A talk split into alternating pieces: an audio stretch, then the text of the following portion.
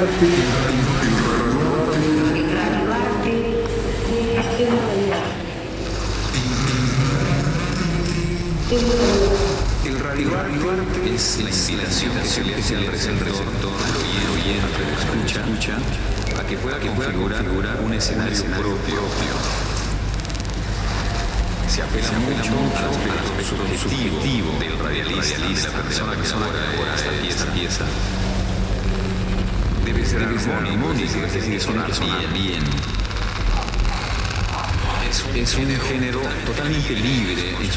construcción. Es un género totalmente libre en eh, su construcción. totalmente libre en su construcción. Es radio.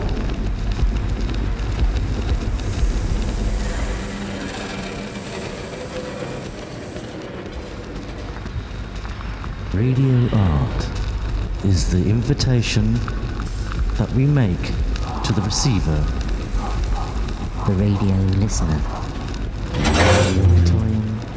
To influence. We appeal to the person who creates the piece, the artist's subjectivity. It has to be harmonic. Los ingredientes con los que vamos a trabajar son los elementos del lenguaje. Con música, con efectos, con la voz, la palabra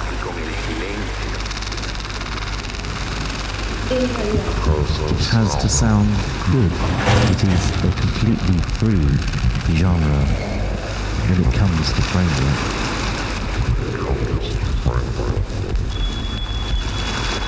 Música, con efectos, con la voz, la To palabra this y con el silencio. there is no rigid diagram or structure that allow us to design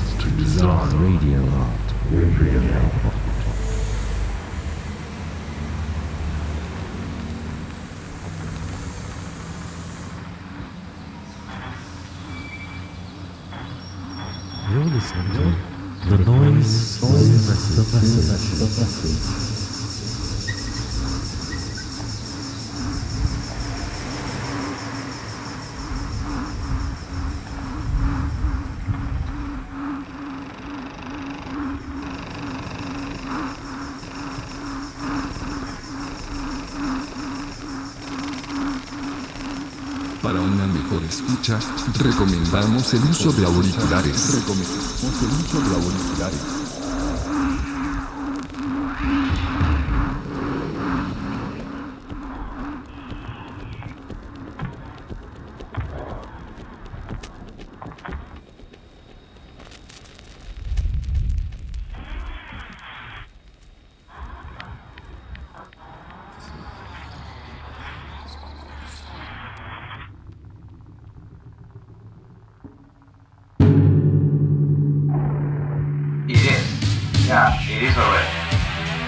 Good. Well, hopefully Jon will, uh, I'll text him.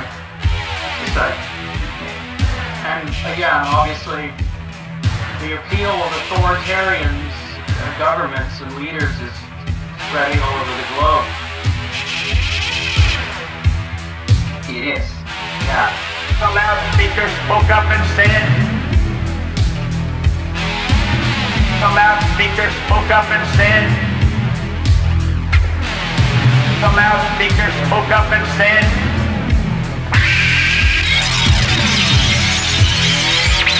the loudspeaker spoke up and said, Christianity is stupid. Christianity is stupid. Christianity is stupid. Christianity is stupid. Christianity is stupid. Christianity is stupid. Christianity is stupid. Yes. Christianity is stupid. Communism is good. Communism is good. Communism is good. Communism is good. Yes. Give up.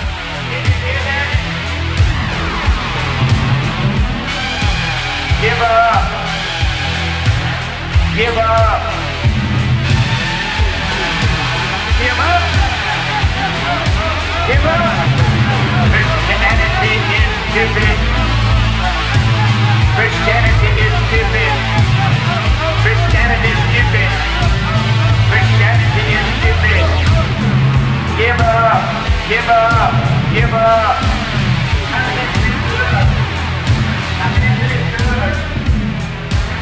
Christianity is stupid.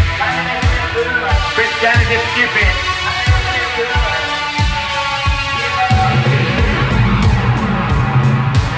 Communism is good. Communism is good. Give up. Give up. Give up. From 5 o'clock in the morning till 10 o'clock at night.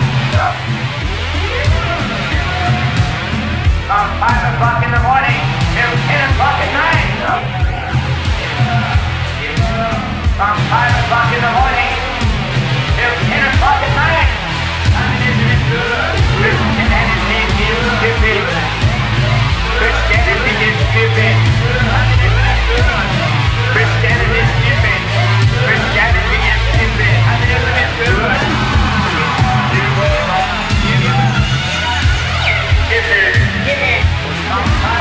In the morning till 10 o'clock at night. Communism is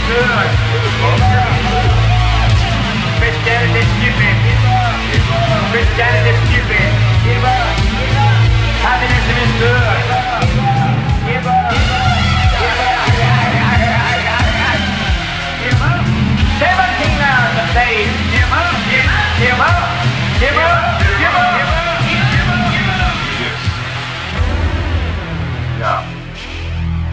That's what Basel does the most.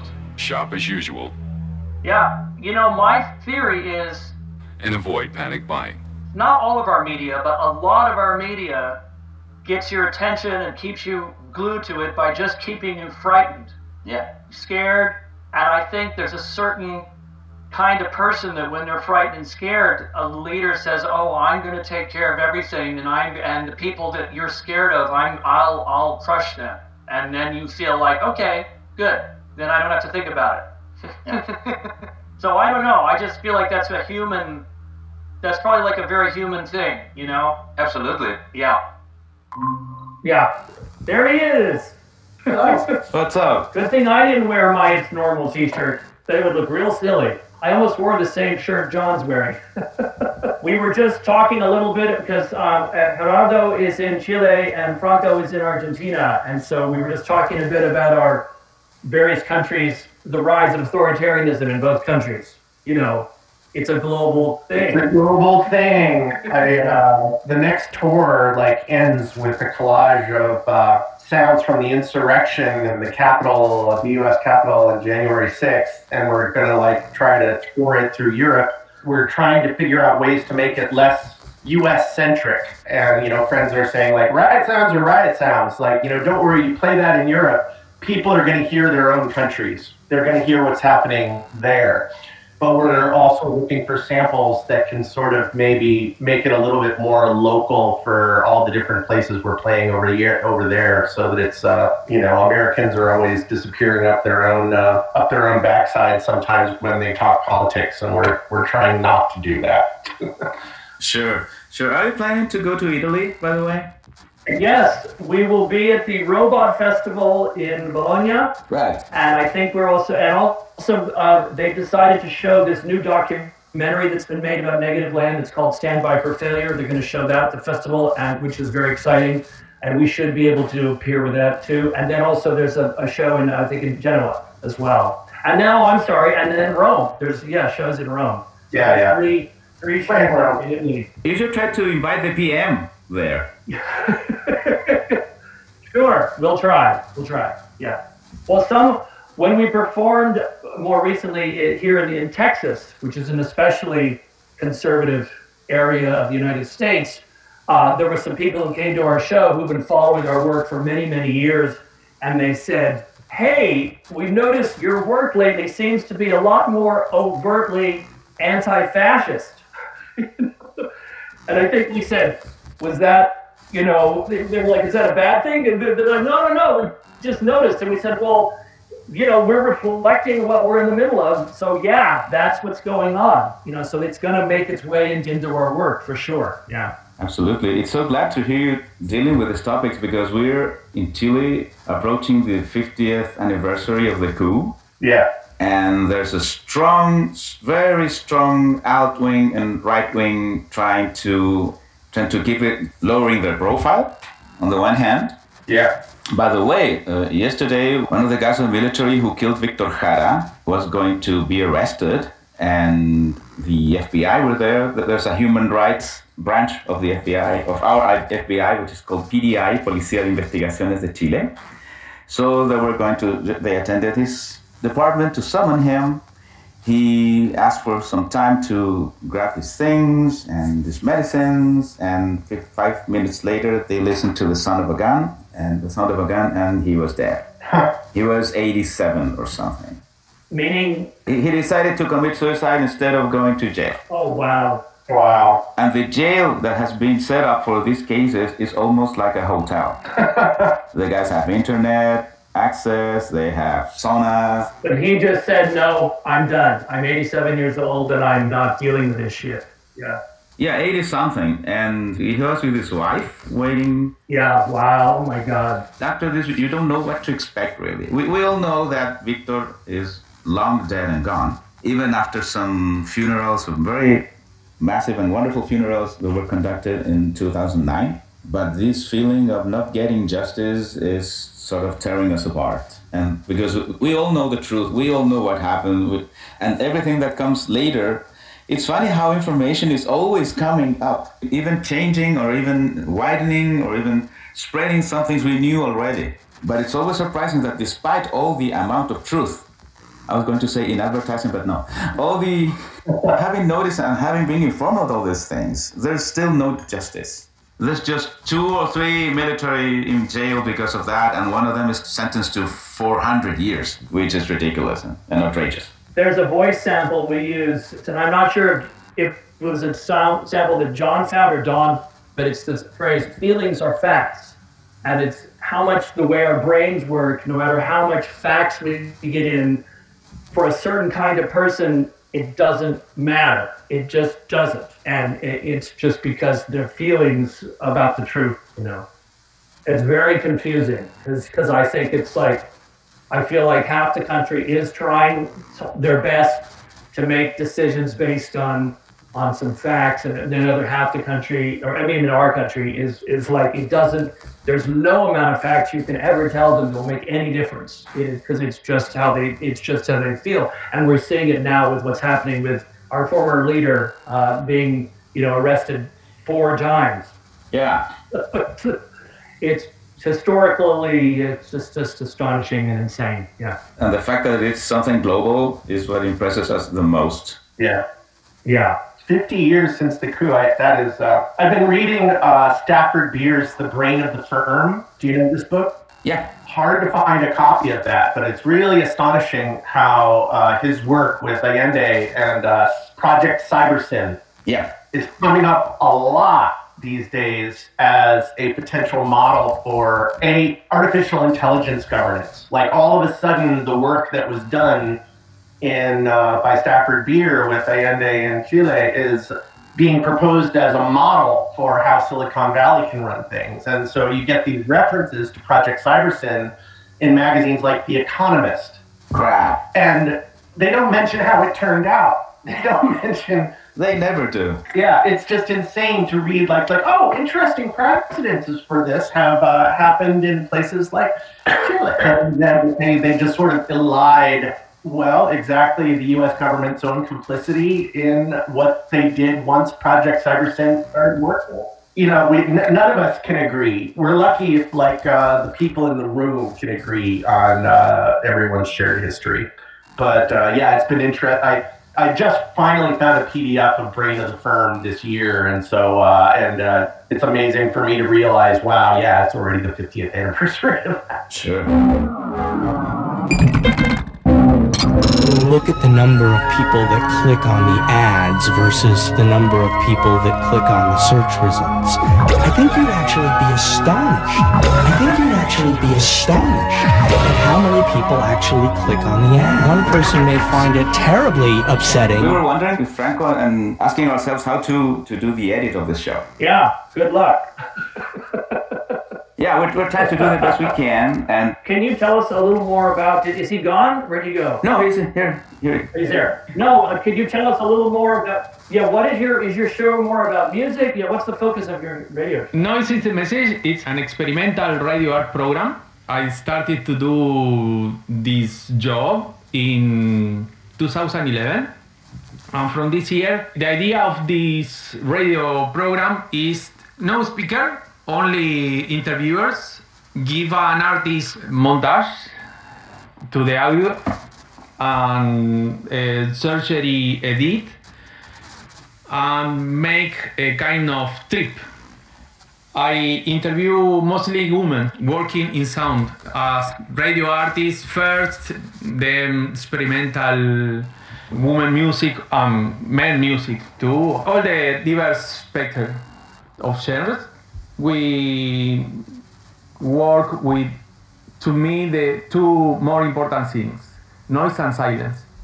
So in this area, we try to give um, one hour radio program a week.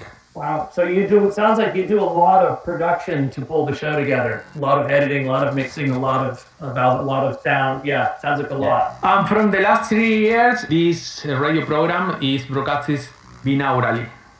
Yeah. You're using binaural Wow. effects. Yeah. Yeah. Yes. Nice.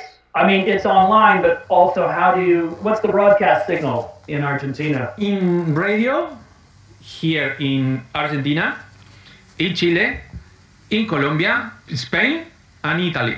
Nice. Okay. Seven radios. Yeah. Um, then the radio program I upload to YouTube, to some platforms to listen as a podcast format.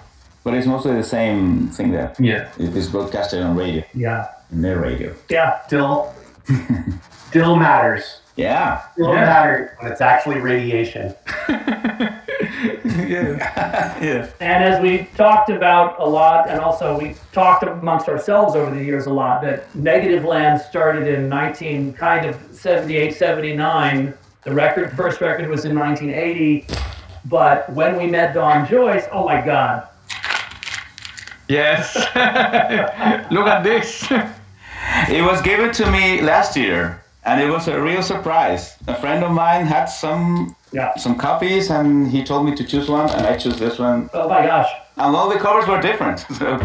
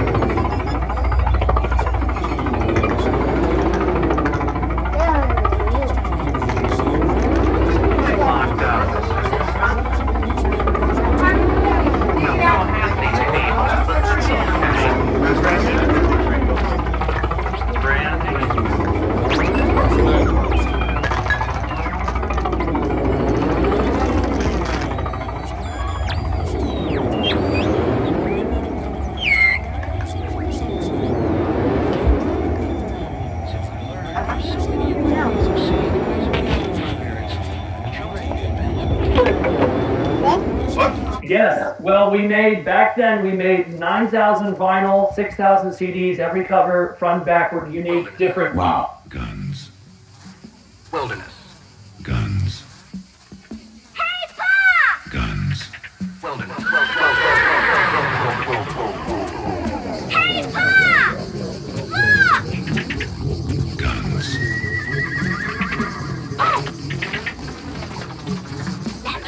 But we are now, right now, we found the old tapes after Don died. We've remastered the record, and we're actually making a, a limited edition 1,000 copies of where all the covers are the set different. The wallpaper on the back is different. It's an upgraded version of what you have there, but everything's better. And it's going to come with a um, 40 page magazine that's a deep dive interview where we talk, we go into every track on the record, how all the tracks were made, and it's going to have some other other bonus stuff too. So yeah, that's something that very very slow to pull it together, but that's that's coming together. Yeah, after we made our first two records is when we met Don Joyce, and then we started doing these live mix radio shows over the edge, which I'm sure you know about, and which at, even after Don, Jon still does the, keeps the show going after Don died. Right. But that show, being able to come in every week and do a live three hour sound collage around a different theme every week and just have to come up with all these material, all these ideas, it both created for us really exciting radio, but also it became a laboratory for us to explore ideas that would turn into live performances, turn into record. I mean, they all ended up affecting each other. When we perform now, the show has a structure, but there's an enormous amount of improvisation within the structure, and the shows really do, I think, our instinctive way that we improvise and put the flow together of a show comes from radio. It comes from that sense of the segue, the the moment where things are exciting and noisy, the thing moment where they get quieter, you know, the back and forth, that dynamic kind of flow of, of a really good radio program. And I feel like that's just burned into both our brains. Don't you think, Jon? Like it's just singing there about how to flow when we're improvising. I think uh, a lot of people hear the records and think that you know it's something that couldn't be performed live, or that it's something that you really require a studio to make. But well, the thing that drew me to Negativland was the radio show and the fact that the studio is a live instrument. I think people can hear the liveness of it, even if they don't understand exactly what the instrument is. They can hear that this is music that can be made. You can improvise. You can play this live. And so we've really tried to bring as much of that onto the stage, back onto the stage as possible, so that people really realize, even though you're listening to pre recordings, you're listening to fixed media, the way that those pre recordings come together, every single time you press play, it's live music. Our shows can't happen the same way twice, where uh, they always depend on at least a little bit of randomness.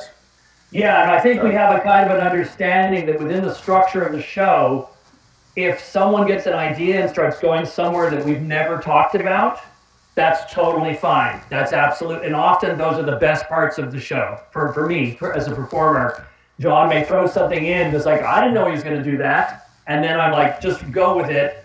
I think it's like when people do improvisational comedy, there's that rule of yes and when you respond. And it's kind of like that normal musician understands those are always the best moments. It's just that when it's electronic music or you are dependent on pre recordings, I think we're just mentioning you can take it for granted if you're a normal acoustic musician that you have to go for the spontaneous flow.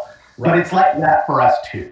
that, that's what it's like. Uh, it might seem pretty fixed or worked out, but like uh, the most interesting moments really are the uh, the spontaneous ones, the things that can't happen again.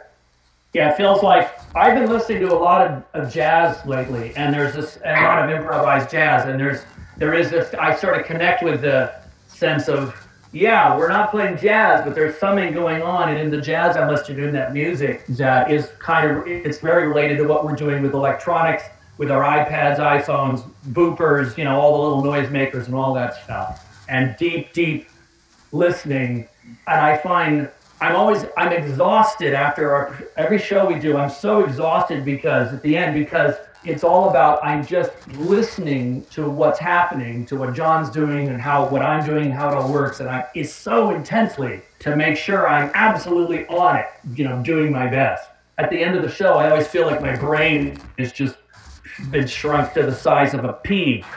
It's, I don't know. I've never asked other improvising musicians, like, what does your mind feel like? The other thing is, is that when you're improvising, you're so in the present moment that when the show's over, you're still in that present moment. And so after a show, it often feels to me like nothing happened because I'm just right here in the present and there's no show. There's just people milling around or clapping. And it's a weird, I don't know if that happens to Jon, to you, Jon, but it's a really weird, like it almost, oh, our shows can feel like the real intense nothing just happened to me for an hour.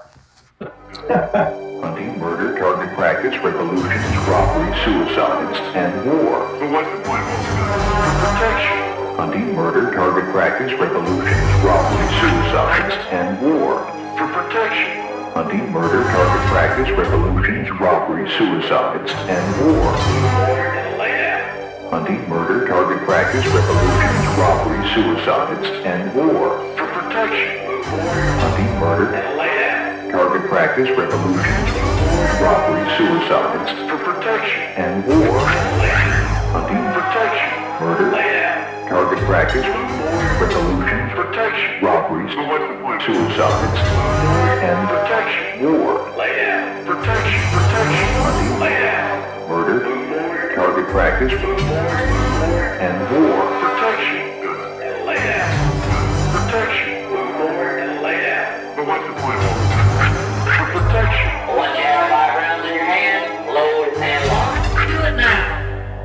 Now. Don't shoot till we say so. If Russia or something ever attacks this country, they've got shows out there. They'll direct on and say, If you have the gun, Pull the trigger. Do it. It's in a box. don't shoot until we say so. We all think guns don't kill us, so people kill people. Do it now. It's really interesting what you say because in live radio, Yes. you can have uh, some script, some sections you can prepare before, but one single phone call Queremos escuchar a Lisa en la hora que empieza Buenos Aires. can you disturb all the radio program. Oh yeah, Yeah. absolutely. 6:14 p.m. The very um, early days of, of doing our Over the Edge radio show, like in, I guess, 80, 81, 2, 3, 4, 5, we were on in midnight, and which is a good slot for what we're doing. Something I especially loved about it was that you didn't have to think about whether you were buying a record or going to a concert or you know spending your time and your money. It was just radio. It's just there. You're tuning the dial, and you just stumble on this thing that it doesn't sound like what should be on the radio at all. There's something going on that is breaking all the rules, and especially then, especially in the you know early to mid '80s, and we would get these calls sometimes from people who had pulled over in their car and were calling us on a payphone, and you're like, "What is this? What's happening? You know, what's going on?" And or years later, I remember meeting someone who worked. We have a convenience store chain in America called 7-Eleven. I'm sure you have something like it Absolutely. in Chile, Argentina. But Since 2004. Yeah, I remember meeting someone who said, I worked the night shift, you know, and that was one of my favorite things is he said I would turn on your radio show and play it inside the convenience store while I'm working, you know, at three in the morning and freak everybody out who's coming in to buy a beer or a candy bar. I was wondering about your previous question, and it was very funny and interesting because I came across your work by reading Chris Cutler's essay Plunderphonia. Oh, great. We love Chris. Yeah, Chris was wonderful. Yeah. Absolutely. Great, excellent work. And then I came across in 2002 the essay by Dons, Get Your Own Show, and that started, and to John Oswald's Plunderphonics. So uh, everything came as a sort of, I felt like I opened a box, a a door or a box or a Pandora box, and everything just flowed. Wow. And I started working with some jogging CD players at first.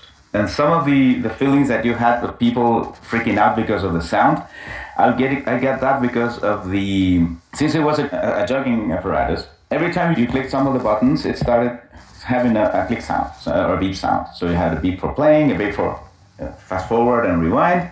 So when I was performing live, all the time this was sounding out. and some of the musicians that were watching me got really freaked out because of that sound, not because of the samples or because of the collage, but because of the sound of the apparatus. Yeah. Dip, beep, beep, beep. I like that. I enjoyed that a lot. Yeah. Yeah. We think we're going to have a problem with our clients. We don't think this is an appropriate vehicle for our clients' advertising. Hyper real. Making destruction funny is the key to the commercial. And slow motion has made the reality of play so elongated and sort of uh, strangely hyper real. Are you one of those that follows the ads? Uh, I don't really follow the ads that much. It's uh, more that uh, it's like I've heard it in the, on the news, on TV. I've heard it on uh, on uh, the news and the radio, and I'm, I'm hearing it like right now on uh, this is Pepsi's marketing ploy by uh, by Coke. Once like they're getting a lot of a lot of free advertising. It's like even Pepsi is putting Coke into their ads because of the fact that they changed their formula. Once again, we hear that voice from the wings, and this time it has a sharply accusing tone. You, it says, are denying the value of motivational research. Watching your latest work, meaning latest 2018 onwards, it seems that on the one hand, this new equipment and this new software for computers have been sort of soothing up the edges of some of the sounds. Because at first, when you work with cartridge tapes or some other samples, you start hearing when the loop is cut and, and even the loop of the cut itself. But it seems that everything looks so nice and so pretty, and it's all, it's like a, a- an interweaving which is so smooth that you can't perceive these rough, rough edges anymore. And uh, when I watched your Tiny Desk concert, which was a very big surprise.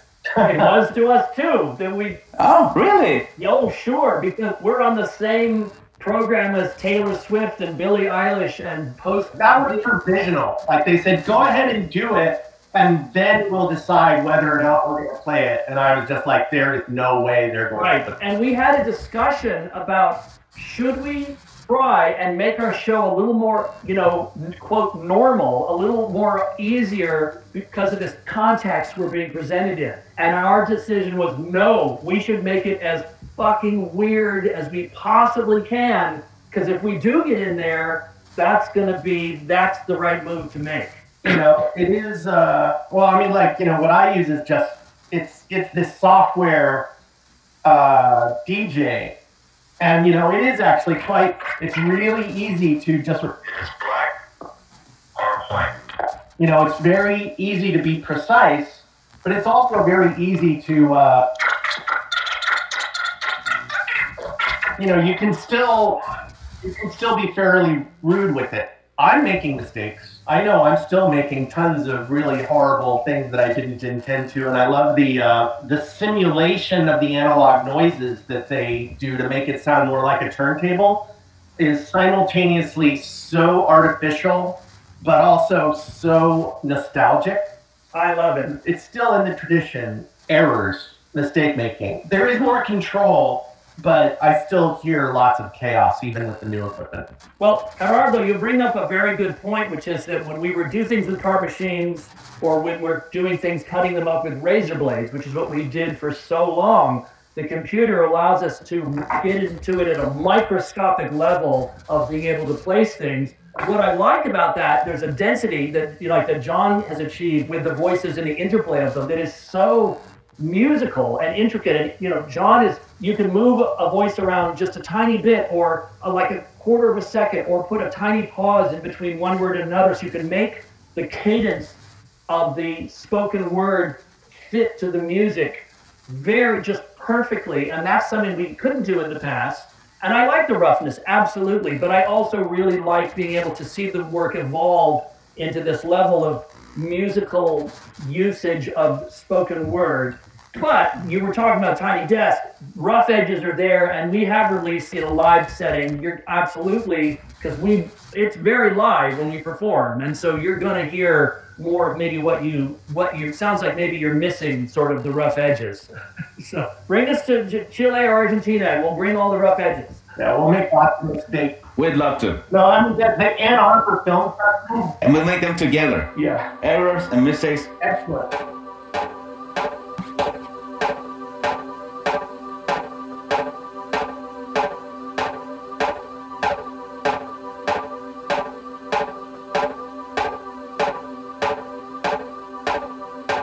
It's okay. Ask me if it's going to be okay. It's okay. It's normal. It's normal.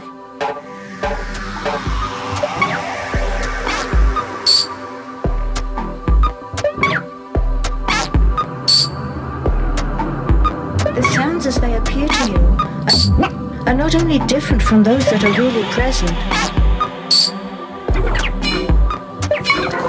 but quite impossible.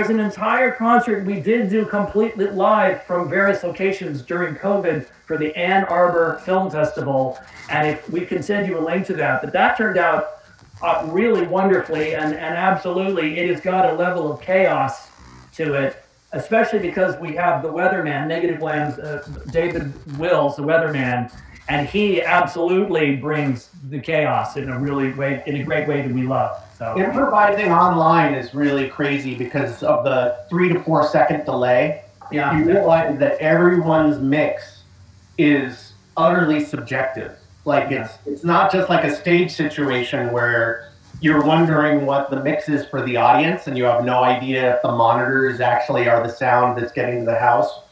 When you're all jamming online and everything's streaming, you have no idea whether your sounds are in the same relationship in time. you have no idea if, like, you know, you think you're playing right along with the beat, but to the audience, you're actually playing 1.5 seconds behind the beat precisely. if you watch the Tiny Desk, if, yeah, if anyone listening, if you do a search on the on YouTube for Tiny Desk concert Negativland, you'll find this. But that's what John had the idea that we would start the show with all of us doing a sort of a metronome t- with our fingers because we wanted to show people at home we're not in sync. You know, we're, this is actually how it was for us. Because most of the COVID music performances were cheating. They were all, the drumming would be pre recorded and they would go in later and they would take the live things and they, they would, somebody would in post production, they would layer, they would uh, line them all up so that they work. They're, for all, all of us playing though, it's never the same for each person. And I even think it changes. I feel like it, it even moves around a little bit. It, I didn't think it was just stayed exactly the same. What do you think, Jon? Well, it does that. Like if there's, uh, you know, Zoom in particular, if there's a dropout, it will pause for a second and then uh, keep streaming and resume by speeding up and time crunching the audio. So if you're playing a regular periodic drum beat, if you have a drum machine going, it'll sound like the drum machine is speeding up and slowing down as your internet cuts in and out, which is great. It's like totally weird. So, uh, and explains the, the, the usage of internet as a sort of instrument itself because nobody at home will listen to the same thing or with the same cuts or the same Yeah. bits of silence, etc. When we very first were rehearsing for Tiny Desk, basically had Jon play all the beats because we said only one person can play the rhythms in the way this works.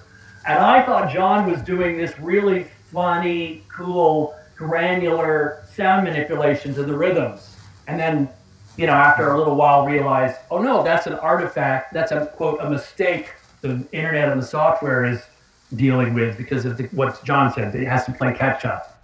So, but I thought it sounded good. Actually, I like the sound. Oh, yeah, it's cool. Yes, it does. It's experimental music, man. Yeah. yeah. if Negativland is anything to some degree, it's like, you know, making meta music that draws attention to the way music is made instead of using electronic music to make mysterious, confusing new sounds and you have no idea how they were made. you know, Negativland sort of is trying to, no, you can make music with the radio studio too. You can make music with, uh, you know, uh, whatever electronic garbage is lying around your house. You can make a feedback device like out of a AM radio device like David did. Or, uh, and now it's like, yeah, you can make music with your phone. You can make music on a Zoom call. And here's what it sounds like when you do. Like, here are the artifacts and weird things that uh, are specific and intrinsic to online telematic jamming. Hey, I saw that the warning came up. So if we go past the time, do, do we want to call back and keep talking, or because we're it's fine to talk more? So I saw you have 15 minutes left, and that was Yeah. so En 10 minutos. In 15 minutes. First, thank you, thank you very much for being here. Um, Yeah, no, keep going though. Yeah, and I can keep talking for a while too. And uh, and did you send a second link? Is that in the email? I didn't see it. You may need to email it to me again. yes. All right. So we're losing physical proximity, obviously, through computer technology. Anything else? I think we're losing intimacy. You can only love somebody that you know well. The average father in the U.S. spends less than 30 seconds communicating with his own children. So we're losing physical communities. Anything else? Anonymity, particularly in cyberspace where you feel like you can get away with almost anything, from the family on up to the nation state. So we're losing chat rooms and online salons and communication. Anything else? Well, the uh, capacity for self-deception, or what we might call interest groups. And I don't think those are communities. So what the internet is promoting and cyber libertarianism. Anything else? I think that the internet does promote sitting alone instantly, becoming absolute to reality. Do you have a grasp of reality, the way things really are in the world? Deadly. We need to spend as much time seeking all other ways of knowing. So we're losing physical wisdom. Anything else? I think our relationships are weaker, and I think the search for God is important, and I think ultimate reality still is important in the uh, world today. And I think the best path that gives us some light on the future is that we are so connected to the continuity with the significant technologies around where we eat. It's very interesting where we come together, where we take our time. That's the way it's going to be, and we're going to get to know one another again. And in fact, I think life is a big mistake. I put intimacy with God in the discussion so we can protect people who feel that they love one another because we're not looking at reality.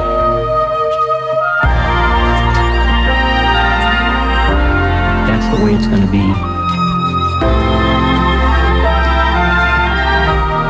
Especially those things that were funny. So we're losing computer technology. Anything else? John, I'd like to send a big hi because I enjoyed a lot your series variations on Radio Web MACBA. It's great. It, it's been a, a very interesting approach, and it helped me to try to get a sort of similar cartography to Latin American and Chilean expressions and use of sound collage and wonderfulness, which is which there is. Yeah. And it's very interesting for us to deal and talk with you too as people who have followed this path about these things because there's not too much reflection and consciousness here in Latin America, most except in hip hop musicians and some urban musicians now. In some scenes, it's still the use of samples is still seen as sort of anathematic. So it's very interesting to share this, this perspective with you who, who came first and started doing things first and have been a, a very stimulating example and invitation for us to do it. So I was Well, that's wonderful to hear. I think that because I've been listening back to a lot to our very first record, and I, when I was working on it, I was 17 years old, and we were very interested in collage back then, but there wasn't. We it was much more surreal, Dada, just in, instinctive. And I think it was by the time we made our third record and we started working with a fellow named Ian Allen, who really pushed us into a more conceptual direction. And basically, the idea was look, if we're going to keep doing collage, we have to take this somewhere different, somewhere more. And it turns out collage is a really interesting way to talk about our culture, our media, our lives here in the United States. And surprisingly, it has remained interesting. Like it, it's the way we approach it, the music, the sounds, the technology has evolved. But it just turns out that even after all these decades, there's just endlessly interesting to use bits and pieces of things and juxtapose them in a way that the listener's brain has to work out what's going on. But we're kind of taking you on a journey, you know, where we're, you know, we, we're making all the guideposts of the journey you're on with sound, but there's something about that I love about how ultimately there's not a singular author's voice in the way we cut up and collage. Like if, if you were writing lyrics, you know, there's, well, I wrote the lyrics, that's my deal. And we're using all these different voices and creating a, as a kind of, in a, like a lyrics in a way, but they're all people with different agendas and different places and different attitudes and ideas. We're choosing how to put them together. So we made those choices, but then we're very aware then you, the listener, complete the equation. Does it make sense? Like you kind of finish out and you're going to have to work out what the hell are we getting at by how we're putting this together. Which also means that I think our work makes the most sense if you speak English really well.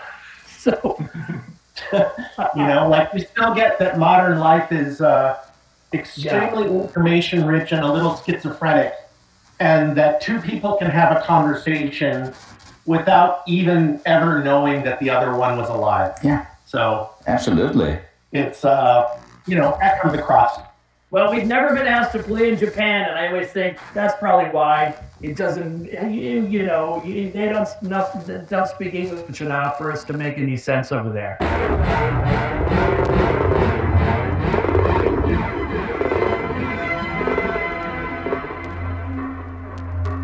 This is Pennywise. Joan, you're next. This is Sue. Ah, hi Sue, how can I help? Jim, I really have a problem with impulse buying. I never have money left for anything. Oh, why? Jim, I really have a buying impulse problem Well, with buying, okay. buying anything, anything, anything. Now, Wait a minute. Go ahead and use some of that money to bring some happiness. Jim, I really have a problem. Jim, I never have money left for impulse buying. A lot of people have that problem. Take cash. Good idea. I feel we really need to buy right away. After all, money is only paper and metal till you put it to use. I never have money left. But we've already decided to buy. Impulse, impulse. I really think it'll help. Good idea. Oh, thanks. Okay, let's go to line four. This is Pennywise. I'm Jim Phillips, and your name is... Bob. Hi, Bob. What can I do for you? I get confused by all the claims made in commercials. Oh, this is Pennywise. Line six. You're on. And your name is... Bob. Caller number five. You're on the air with Pennywise. I'm Jim Phillips. I get confused by all the claims made in commercials. Ah, let's go to line seven on Pennywise. Hi, I'm Jim Phillips. Bob, commercials. Oh, oh. I get confused by all the claims made in commercials. Oh, well, listen. I think your first responsibility is to yourself and your family. What? Thanks for the call. Hello, you're on Pennywise with Jim Phillips, and you are... Bob. Okay, let's go to line four. This is Pennywise. I'm Jim Phillips, and your name is... Bob. Ah, Commercials. hello, caller. I get confused by all the claims made in commercials. Ah, and your name is... Bob, Bob, Bob. Hi, Bob. What can I do for you? The what? Go ahead. I get confused by all the claims made in commercials. Hmm, you sound frustrated. Because I am. Well, my kids and I, for example, love to build things with scrap lumber. The what? All right. Thanks for the call, Carl. Bob. Ah, this is Pennywise. Line six. You're on. Bob. Yeah, Barb. Bob. Go ahead. The claims made in commercials. Ah, I get confused. why? I get commercials confused. I can imagine. The what? Well, many religious people follow the biblical plan of tithing. You may want to visit with your clergy about it, but of course, The what? The what? Commercials. Commercials. I get confused by all the claims. then your name is. Bob. Ah, that's a tough one. A lot of people have that problem. The what? Truth in advertising. I get confused. Advertising, though, can be a really good source of information because of the truth in advertising policy. The what? Because of the truth in advertising policy. The what? Truth in advertising. The what? Truth in advertising. Truth in advertising. You see, the law requires advertisers to tell the truth. The what? The truth. The truth. To tell the truth. Truth in advertising. Good point. Ah, so listen carefully to the wording of an ad. The what? The truth in advertising. The what? Well, then you have to decide if honesty goes both ways, right? After all, so This is Pennywise. You're on the air. Hi, Bob. What can I do for you? Yeah, Jim, this is Charlie. Okay. I've got a moral question. You're tackling with something I've been wondering since I started listening to Plunderphonic artists. That it seems a sort of English-oriented art form, and some sound artists from here and from other parts of this of South America have told me the same. In the sense of, oh, if I understood the lyrics or if I understood the, the jokes, it will be better. The first thing that I listened from you was Truth in Advertising, and I came to the jokes. I, was able to understand the jokes. And I'm also cheating because before getting my MA in musicology, I started to become a teacher of English. So, and I learned most of the English before going to university by listening to the Beatles. So, the Beatles have been guilty for many things in my life, and and it. Great. A journalist once said, interviewing me and, and, and said something on that lines. You loved so much the Beatles that you came, you started becoming a musician by listening to Revolution 9. So you start repeating, grasping all the variations, all the possible variations of Revolution 9, in a sense. I'm convinced that my own personal sense of how to create a, a flow of a radio show or a record album or a live performance like that, that I, what I was talking about before, that kind of intuitive sense of how to dynamically flow from moment to moment. I think that that was formed in me by being seven and eight years old and listening to the Beatles' White Album. And the way that record is structured is so strange. The Beatles clearly were having fun by that it was must have been funny to them. Like we're gonna have each song be as totally different as we possibly can from one to the next to the next to the next, and that's gonna be a funny way to sequence our record album. And I just have this feeling that that just that got into my brain in a form, you know, very very young, and and that's informed my thinking ever since. It's my theory. It's a very sound theory because it seems that they had that intention. I would love to hear more of your music, and I'd like to, if you Yeah. also have any examples of like, uh, you know, the Chilean Yeah. experimental scene. I'd also love to hear that. Argentina too. I, I will check out some of your other programs and the, the people you've interviewed. But I mean, do you think that it's just sort of percolating and slowly assimilating, and that other people are beginning to work in this way, or do you think that it's just inherently fringe? Like, wh- why aren't there more Chilean sample cut-ups? I mean, certainly there have to be radio shows that do montage and like uh, you know editing. That the, the record that you mentioned, the the Castro Allende, like you know, that sounds like a collage record. It, it sounds like agitprop. Yeah, it is. Yeah. Yeah, absolutely, absolutely. We'll be delighted to send you things and material. I even my my my dissertation was applying Plunderphonics writings to some Chilean records. Well, I have a question about what you were saying about English. Do you mean that it just seemed like English worked better in doing cut-ups, or do you mean that it seemed like there was a certain northern western dominating of the I don't know what I'm asking here, but just something more to do with it, it's coming to us in this way where it doesn't speak to us in our language. Yeah. It has to do with a sense of humor, and that's a sort of technique language question. Since you don't have a phonetic language, you have many words that sound that are different but sound the same. Hmm. Spanish is a Roman language. Everything is phonetic. So there are many jokes from the English language that we don't understand at first. Right. Wow. Okay. And that's the main reason why. That's I was talking to Franco weeks ago because I was watching Animaniacs and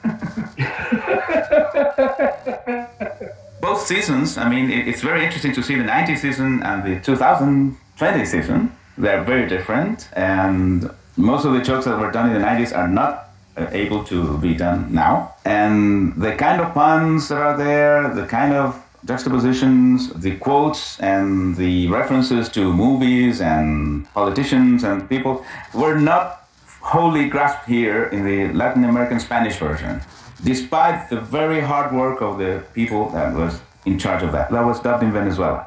And the second season was being dubbed by the same actors from Venezuela that the first one. So wow, wow. But anyway, we miss jokes all the time.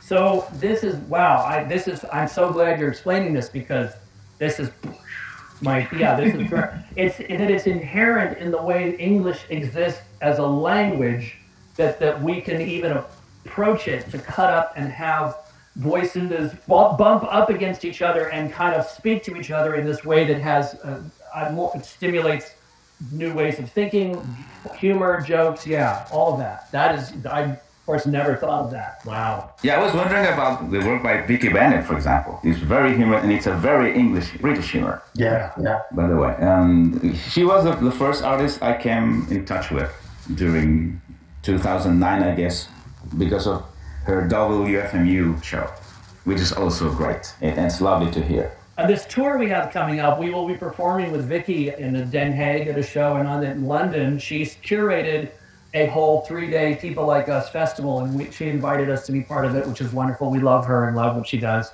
so that's going to be fun. Yeah, well, we've been trying to make her coming to South America, but it hasn't been possible for years. Yeah. Keep trying. Yeah, we will. We will. This is our quest in life and our mission in life. a great mission in life too. We're not all dead yet, so some of us could still come. We could do it. We could do it.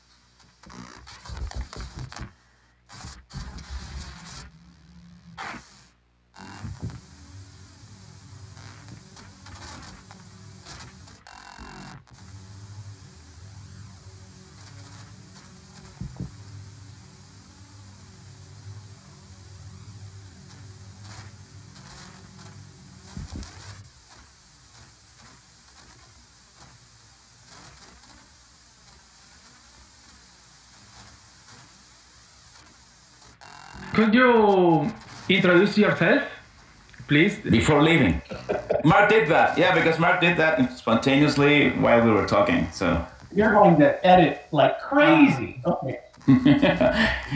My name is Jon Leidecker. I play electronic music these days in the group Negativland, even. Yes, and I'm Mark Hosler, and I'm one of the founding members of Negativland, and I'm always shocked and surprised that we still exist and are still doing stuff after 44 years after our first record came out. Did not that was not the plan, but uh, apparently we're in this for life. Music can't die.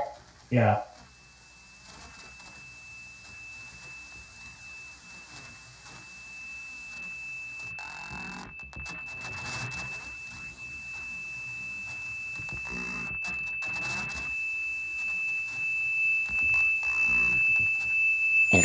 Es el mensaje.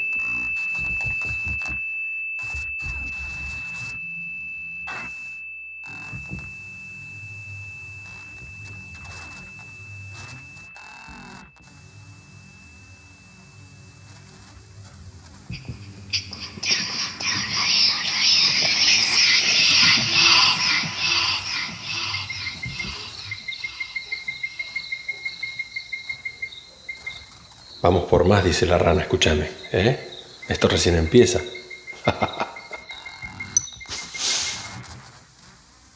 Wonderful to meet all of you. Sorry I have to go. Mark, you're in good hands with Mark. The history of the band was there for that. I only joined in uh, 2011, and I only have an observer's perspective for all the uh, earlier records. But uh, yeah, send me links. Send me links to the scene. Can't wait to hear it. I'll talk to you all more soon. See you soon, Jon. Okay. Okay, and then do you guys want to wait? Let me go look at the. Uh, hold on. Yeah, let me go check real quick before we cut off here. But if not, you can always email it to me again. I'm on my. I'm on my. And your mail.